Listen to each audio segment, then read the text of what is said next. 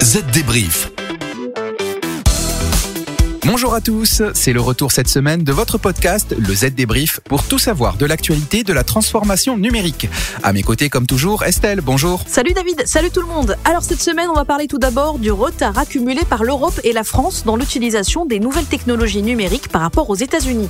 Il sera aussi question de la nouvelle stratégie des pirates auteurs de ransomware pour faire payer les entreprises et des difficultés auxquelles doit faire face Snapchat dont l'utilisation explose avec le confinement. Autre explosion, le nombre d'abonnés à Netflix. Avec l'obligation de rester à la maison, l'envie d'évasion a fait gagner 16 millions de nouveaux abonnés à la plateforme ce premier trimestre. Enfin David, pour vos portables Mac, il va falloir choisir. Désormais, si vous voulez que votre batterie dure plus longtemps, il faudra moins tirer dessus à chaque utilisation. Nous le verrons. Allez, le Z débrief, c'est parti. Les dernières infos. Les États-Unis devancent l'Europe dans l'utilisation des technologies numériques. C'est la conclusion d'un rapport publié cette semaine par la Banque européenne d'investissement. Alors que 78% des entreprises industrielles américaines déclarent les utiliser, les entreprises européennes ne sont que 66%. Et parmi les entreprises du vieux continent, les entreprises françaises se situent en milieu de tableau, au même titre que la Bulgarie, l'Allemagne et l'Espagne. Oui, mais dans le détail, excepté pour ce qui est de l'utilisation de l'impression 3D et de la robotique, la France est à la traîne pour toutes les autres technologies numériques. Oui, par exemple, dans l'industrie, les entreprises françaises ont très peu déployé l'Internet des objets par rapport aux États-Unis. Pareil pour l'intelligence artificielle.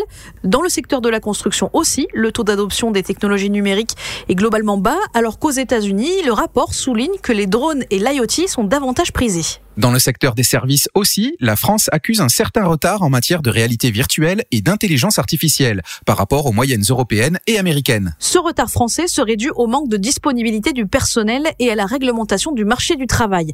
La BEI avance aussi que la taille des entreprises serait déterminante pour utiliser les technologies numériques. Conclusion, si les décideurs politiques européens veulent combler le fossé avec les États-Unis, ils doivent s'attaquer aux obstacles structurels à l'investissement dans la transformation numérique.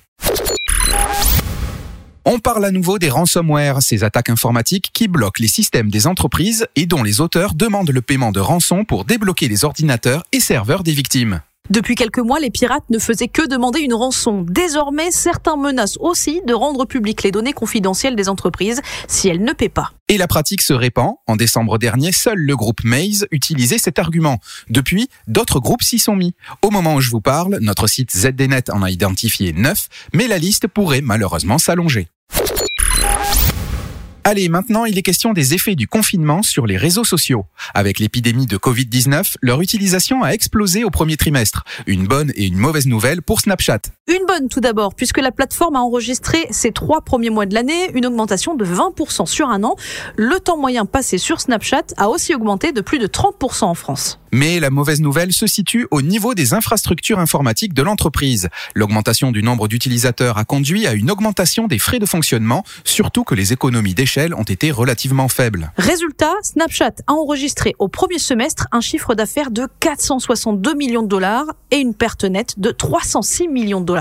Et bien que Snapchat s'attende à voir ses dépenses encore augmenter au second trimestre, ses dirigeants se disent optimistes quant à la poursuite de la croissance de ses revenus. Le chiffre marché concerne cette semaine le succès de Netflix qui, en raison essentiellement des mesures de confinement, enregistre pas moins de 15,77 millions d'abonnés supplémentaires au premier trimestre, avec une très forte accélération les 15 derniers jours de mars. Nuance Estelle, les gens s'abonnent aussi à Netflix parce que c'est bien et que les catalogues des films, séries et documentaires est attrayant. Enfin, c'est mon avis. Vous avez raison David. Mais il est vrai aussi que le confinement nous place encore plus souvent devant un écran. Et c'est en Europe que la croissance des abonnements est la plus forte, avec presque 7 millions d'abonnés supplémentaires en 3 mois. Imaginez, désormais Netflix est à la tête de presque 183 millions d'abonnés dans le monde. Ça peut toujours être utile. Allez, notre dernière rubrique vous concerne particulièrement, David. Ah, elle parle de Mac, c'est ça? Eh oui, et de macOS Catalina 10.15.5, la dernière version de macOS, le système d'exploitation euh, d'Apple pour ordinateur. Eh bien, sachez qu'elle propose une nouvelle fonctionnalité de gestion de la santé de la batterie.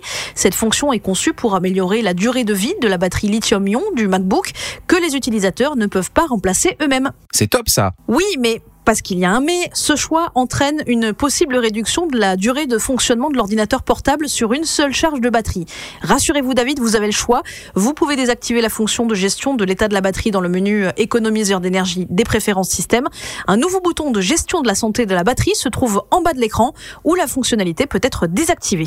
Oui, mais du coup, la désactivation de cette fonction réduira la durée de vie de la batterie. Oui, c'est ça. Sachez enfin que selon Apple, la fonction sera activée par défaut sur tous les nouveaux MacBooks ainsi que sur les systèmes existants après la mise à jour vers cette version de macOS. Ok, c'est noté. Z débrief, c'est donc terminé. Merci Estelle et à la semaine prochaine. Salut David, on se retrouve dans 7 jours. D'ici là, si vous avez des questions ou que vous cherchez des infos sur l'actualité du numérique, une seule adresse, zdnet.fr. Bye bye. Z débrief